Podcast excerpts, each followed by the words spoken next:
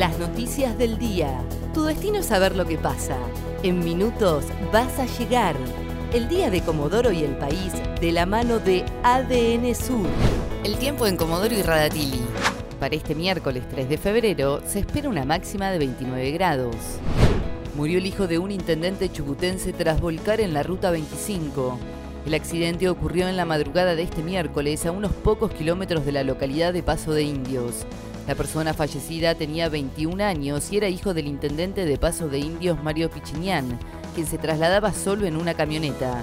Los motivos por los que sucedió el accidente aún se desconocen. No hay más prórroga y ya no se puede circular con el carnet vencido en Comodoro.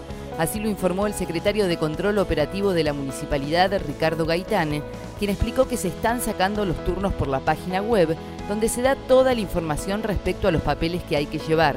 Además aclaró que no hay que acercarse a las oficinas, sino que primero hay que sacar el turno en la página web y asistir con toda la documentación que se pide.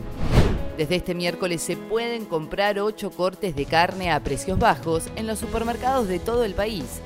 Las ofertas estarán disponibles los tres primeros miércoles de cada mes y los fines de semana en más de 1.500 bocas de expendio. En Comodoro Rivadavia ya se anunció que se podrá encontrar los cortes en precios que rondan entre los 230 a los 550 pesos, en tres cadenas de supermercados.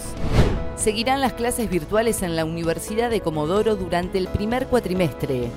Solo las clases de laboratorio serán de forma presencial. Cuando se habilite nuevamente el acceso a las aulas, los primeros en reincorporarse serán los ingresantes. Además anunciaron que el ciclo integrado de ingreso que comenzará hoy será dictado de forma virtual y se extenderá hasta el 12 de marzo. Este viernes los diputados de Chubut tratarán la zonificación minera. El jefe de la Policía Provincial, Miguel Gómez, informó que se montará un operativo policial para lo que será la sesión extraordinaria convocada para este viernes, donde se dará tratamiento al proyecto de zonificación minera. Si bien está previsto que se convoque de manera virtual, ya hay un operativo ante la posibilidad cierta de la presencia de grupos antimineros en el lugar y señaló que los diputados pidieron no tener consigna policial. El tiempo en Comodoro y Radatili. Para este miércoles 3 de febrero se espera una máxima de 29 grados.